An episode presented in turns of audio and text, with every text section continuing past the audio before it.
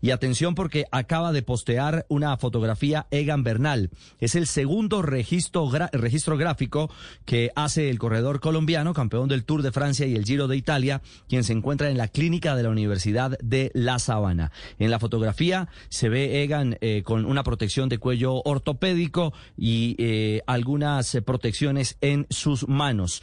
Indica en texto Egan Bernal casi 20 huesos rotos, 11 costillas, fémur, rótula, T5, T6, odontoides, un pulgar, un diente, perforación de los dos pulmones.